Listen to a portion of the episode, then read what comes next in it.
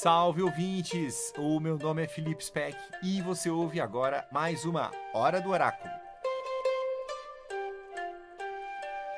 No episódio de hoje, nós vamos falar sobre as sereias gregas. As sereias têm duas passagens marcantes na mitologia, bastante conhecidas, uma delas na Viagem dos Argonautas e a outra na Odisseia com Ulisses. O professor Moreno vai aqui lembrar essas histórias e explicar como as sereias surgiram e fala um pouco sobre a simbologia que é extremamente profícua dessas personagens. Aliás, é tão profícua que as tornou uma das figuras mais instigantes da mitologia. Lá no final, vamos ler um texto irretocável da escritora Margaret Atwood que fecha essa hora do oráculo com chave de ouro. Tá bem? Um bom episódio, pessoal. A hora do oráculo de hoje é dedicada a um personagem fascinante, aliás, mais de um, as sereias. As sereias gregas não são as sereias da pequena sereia. Nós vamos ver depois a diferença. As sereias gregas eram monstros, se podemos dizer assim, alados com asas, mal intencionados, que devoravam homens que elas atraíam com seu canto. Mas para chegar a essa combinação é necessário primeiro saber o que aconteceu com elas, de onde é que elas vieram. Elas eram filhas, alguns dizem, das musas, que elas cantavam, ah, então muitos diziam que elas eram filhas de uma das musas, outros diziam que não, que elas eram filhas da Gaia, a mãe terra, com o Aquelos. Isso sim, o pai quase todos concordavam que era um dos mais importantes rios da Grécia. Nós sabemos que os rios na Grécia sempre tinham um deus residente. Né? Então, eram, portanto, na verdade, ninfas bem nascidas que vão se transformar em sereias, como nós conhecemos. Alguns dizem que elas eram aves com corpo de mulher, Outros diziam que era uma ave com rosto de mulher. Nós vamos ver que qualquer combinação que apareceu sempre tinha que ter o rosto feminino e logo vamos saber por quê. Porque está ligado à voz, que era necessário. Elas foram, uma certa época, damas de companhia da Perséfone. Quem lembra da Perséfone é a filha de Deméter, é aquela mocinha que está colhendo flores com as amigas, quando subitamente o solo se abre e o senhor do mundo dos mortos, Hades, a rapta para casar com ela. Isso está contado no episódio da Deméter, ah, é uma das histórias mais marcantes da mitologia com relação a mãe e filha. Então elas estavam juntas com a Perséfone. Quando Hades leva a menina para o mundo dos mortos, e depois tem toda aquela negociação, né, de uma parte do ano ela volta para a superfície, outra parte do ano ela fica lá como rainha ah, do mundo subterrâneo, elas então são transformadas em aves. Aí começa a discussão. Por que, que elas são transformadas em aves?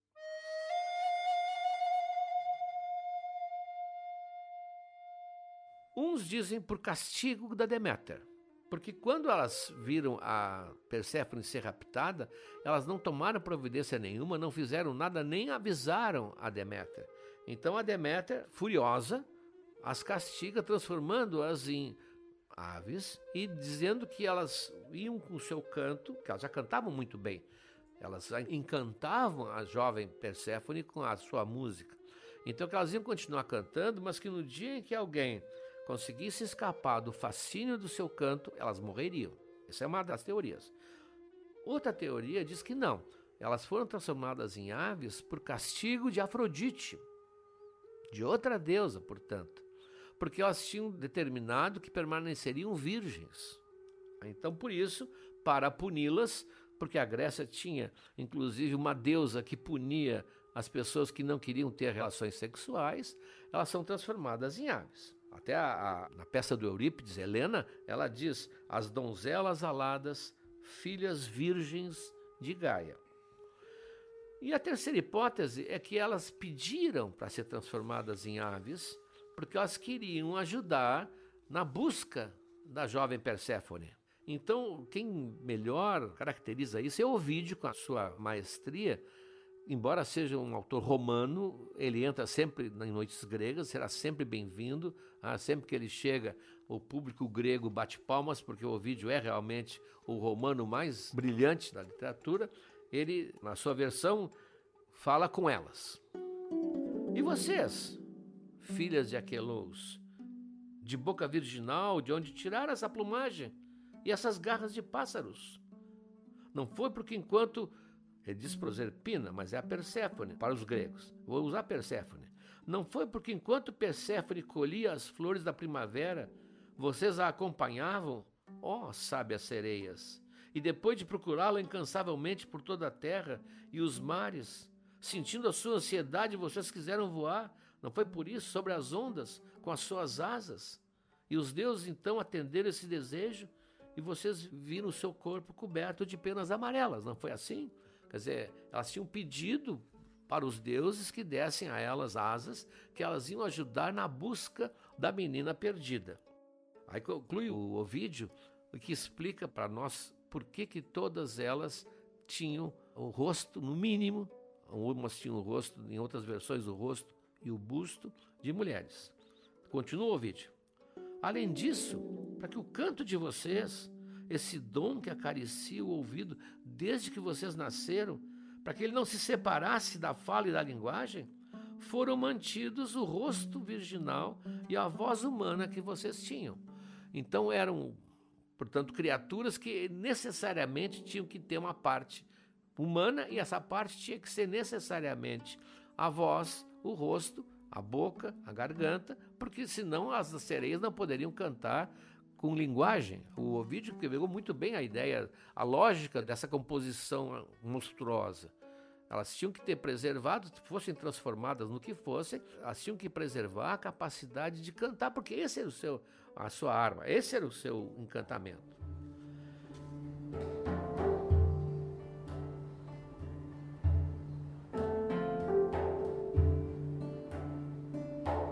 A diferença da sereia grega para a sereia, vamos chamar de sereia celta, que é a sereia da pequena sereia, a sereia da Ariel, primeiro é o shape, como dizem os índios, né? A sereia grega era uma ave, portanto, tinha garras, alguns dizem que garras aduncas, garras de ave de rapina, elas voavam. As outras, metade mulher, metade peixe, elas não tinham nada assim agressivo, embora fossem tão perigosas quanto. Claro que a diferença, umas beijam, que é a sereia romântica, né? a sereia fascinante, e as outras mordem, que é a sereia dos gregos. Umas têm escama, outras têm penas. Umas nadam, as outras voam, porque a sereia, essa que a gente está acostumado a ver nas representações, é, no fundo, um resquício daquela ideia da mulher fascinante que aparece para os marinheiros e leva-os para o fundo. Está presente até nas mitologias de vários outros povos. Nossos índios têm a Yara.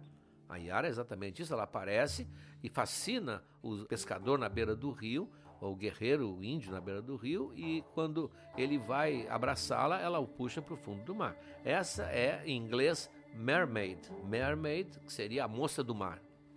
A sereia grega é bem diferente. A única coisa que tem semelhante, isso sim, são dois pontos comuns, que elas representam um certo temor masculino da mulher fascinante. Nos dois casos, elas são mulheres, não tem sereio, elas são mulheres e elas, o medo que elas causam é que elas fazem os homens ficarem enfeitiçados. No caso da sereia europeia, a sereia escandinava, na Dinamarca, né, da pequena sereia, é por sua beleza, no caso dos gregos, pelo canto delas. O inglês, inclusive, tem duas palavras diferentes: siren, que é a sereia grega, e a mermaid, que é a sereia Ariel, conhecida né, genericamente como Ariel. O português, na nossa língua, nós temos duas palavras que saíram de sereia, saíram do radical. Uma é sereia, a nossa sereia. E a outra é sirene. A sirene é, em inglês, siren. Nossa sirene da ambulância, a sirene dos bombeiros, quando tiveram que dar o um nome para esse tipo de aviso auditivo e que vai longe, ah, longínquo, usaram por metáfora a ideia da sereia, as sirenes. Eu já me comentei num episódio que os tradutores têm que se cuidar muito. Né? Em francês é a mesma palavra também, tanto para a sereia que voa, quanto para o, o ruído da polícia que se aproxima. Então, um texto de Proust em que ele fala das sirenes alemãs que se ouviu em Paris na Primeira Guerra Mundial, o tradutor colocou as sereias. As sereias alemãs, a sereia alemã ficou uma coisa totalmente fantasmagórica. Né? Então, são, esse jogo de palavras mostra que os dois seres começaram pouco a pouco a se amoldar numa coisa só. E por isso que hoje, quando se fala na sereia grega, tem que se fazer uma grande explicação, porque senão os leitores não entendem como voam, como são terríveis. Então, está feita a distinção.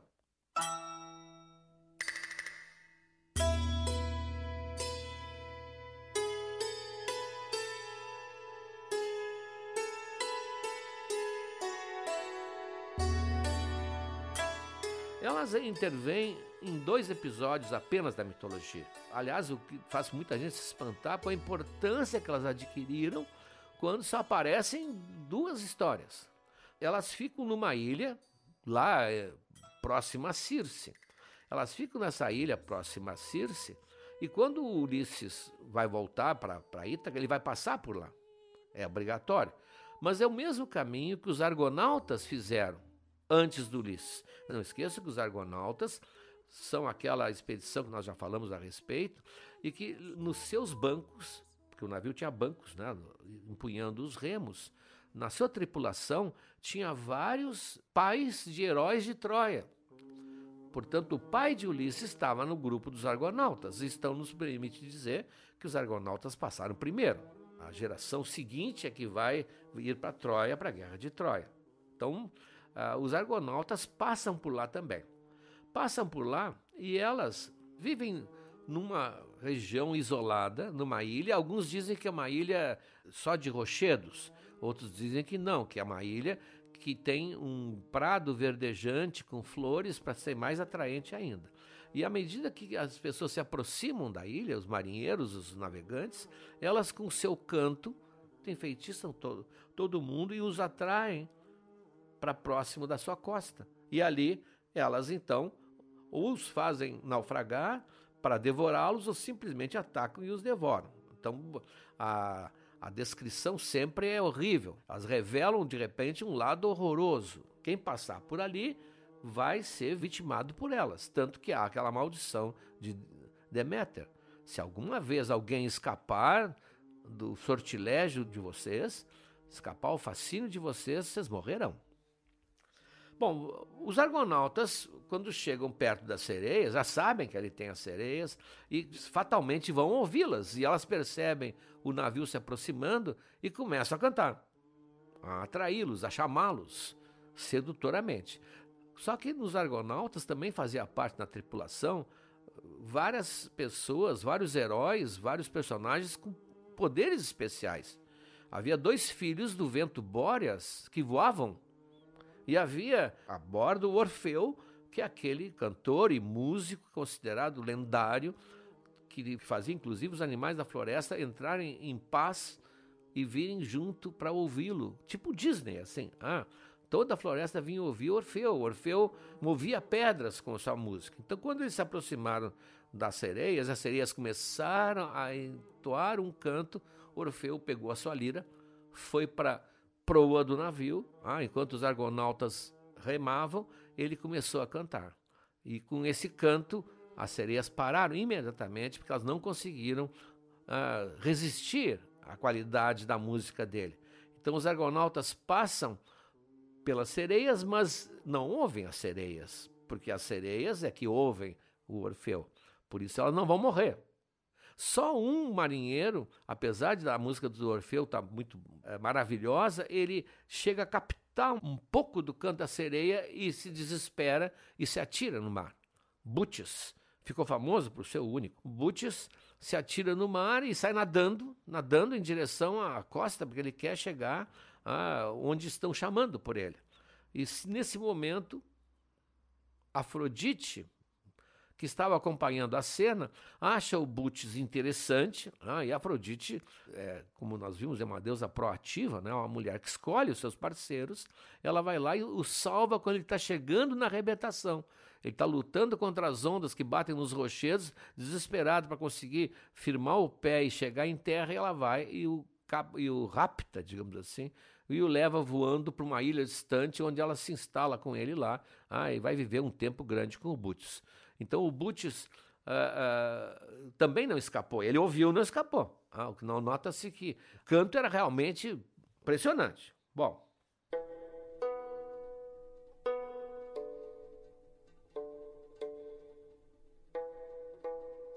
Aí vem Ulisses, portanto, depois, anos depois. Vem Ulisses, mas dessa vez ele vem totalmente advertido pela Circe. A Circe gosta de Ulisses, e ela não quer o mal de Ulisses. Então, na Odisseia, ela avisa assim: fala Circe.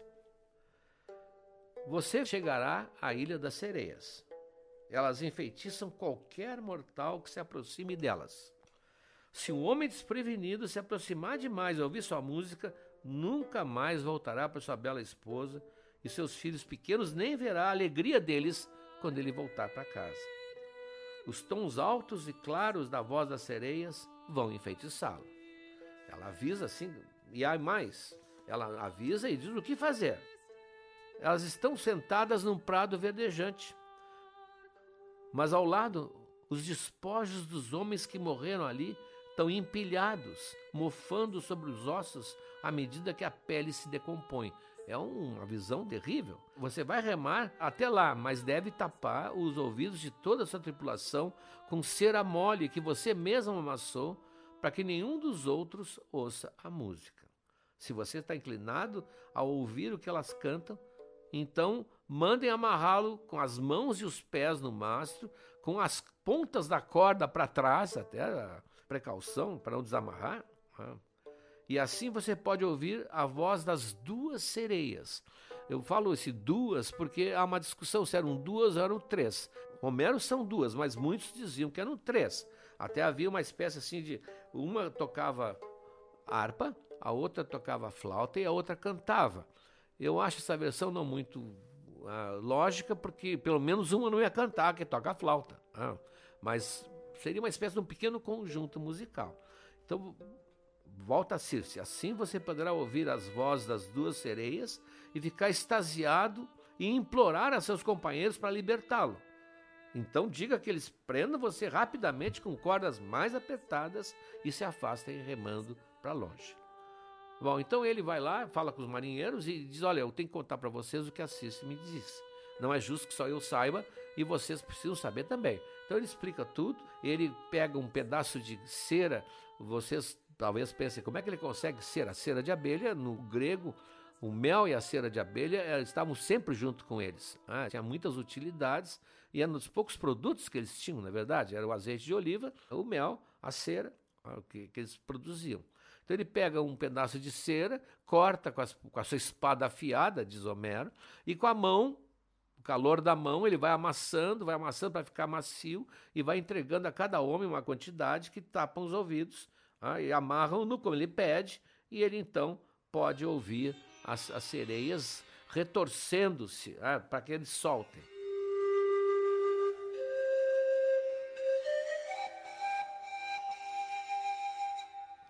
E o que, que elas cantam? Diz Homero. No caso do Ulisses, ele diz assim: Venha cá, Ulisses renomado. Venha para cá, orgulho e glória de toda a Grécia. Faça uma pausa com seu navio. Ouça a nossa música. Jamais homem algum passou por aqui em seu navio escuro e deixou sem ouvir a música doce como mel dos nossos lábios. Primeiro ele se deleita, depois segue o seu caminho como um homem mais sábio. Sabemos de todas as tristezas na vasta terra de Troia que os gregos e troianos suportaram, porque os deuses assim o desejavam. Sabemos todas as coisas que acontecem na terra frutífera Sabemos o futuro e o passado. Bom, Ulisses fica desesperado e tenta escapar, ah, porque a promessa delas é, e a voz delas, que é muito importante, fazem com que ele perca completamente a consciência. Mas o navio vai se afastando ele não consegue se desamarrar e o som da voz delas vai ficando cada vez mais tênue, até que os marinheiros notam que o corpo do Ulisses relaxou no mastro. Ele estava tentando escapar, romper as cordas, e eles que estão sem ouvir nada, percebem que o corpo dele agora está em paz. Portanto, ele não está ouvindo mais nada. Então, Ulisses foi o único a ouvir o canto das sereias e escapar. E diz o mito que logo em seguida elas se matam, elas se suicidam, elas se autodestroem, porque assim tinha sido a maldição de Deméter. Tem outra versão que diz que não, que elas se espalham, cada um vai para um lado e vão ser pacatas donas de casa, vão desistir. Não sei como é que vão fazer com a sua parte ave, mas elas desaparecem a partir daí. Não aparece mais nenhuma outra história. Segundo a versão, a maldição de Deméter se cumpriu. Os argonautas não ouviram que Orfeu calou a boca delas, Butes ouviu, mas foi salvo por um fio, portanto, realmente foi Ulisses. Ele é que vai determinar o final e a morte das sereias.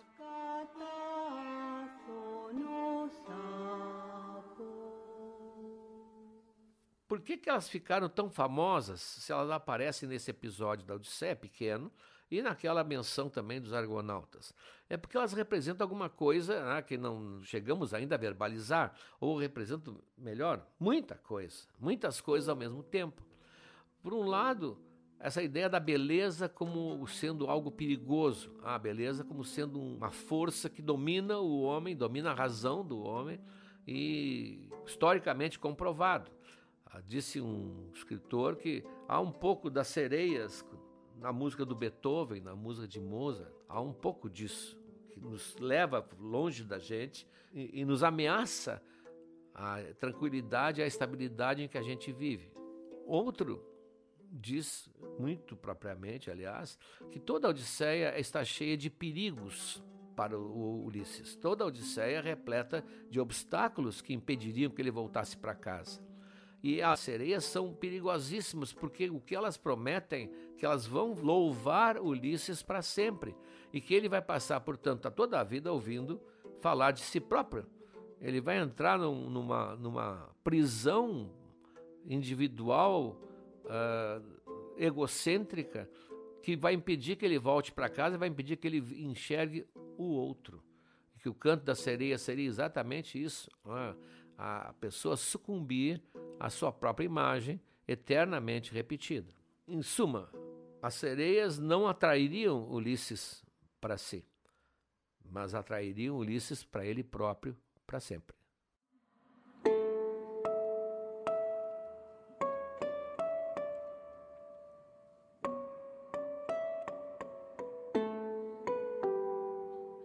Talvez uma pista do perigo que as sereias representam tenha sido dada por uma mulher, evidentemente, só podia, a Margaret Atwood, que todo mundo conhece como autora da série O Conto da Aya, e que também faz poemas muitas vezes ligados à mitologia. O título é O Canto das Sereias. É uma, é uma sereia que fala, né? Este é o único canto que todos gostam de ouvir o canto a que ninguém resiste. O canto que leva batalhões de homens a pular no mar, mesmo que vejam os crânios na praia. O canto que ninguém conhece, porque todos os que ouviram estão mortos e os outros não lembram de nada. Devo contar-te os segredos e se eu fizer, tu me livras dessa fantasia de ave? Não gosto nada daqui, agachada nesse rochedo, como um mito pitoresco, com essas duas maníacas emplumadas não gosto de fazer parte desse trio fatal. Eu vou contar o segredo para ti, mas só para ti. Vem, chega mais perto. Este canto é um pedido de socorro. Me ajuda. Só tu podes, pois tu és único. Pronto, que pena. Esse canto é monótono, mas sempre funcionou.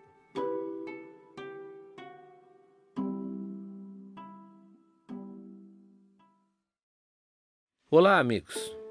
Chegamos agora ao terceiro ano do Noites Gregas. Já contamos muitas histórias, mas tem muito mais pela frente. Tem toda a Ilíada, a Odisseia, as Metamorfoses de Ovid e muitas outras coisas. Mas para que a gente consiga seguir em 2023, para produzir esse podcast que nos dá muito prazer, mas também muito trabalho, nós precisamos do apoio de vocês. Acesse noitesgregas.com.br barra apoiar, o link está na descrição desse episódio, e veja como você pode ajudar. Um abraço.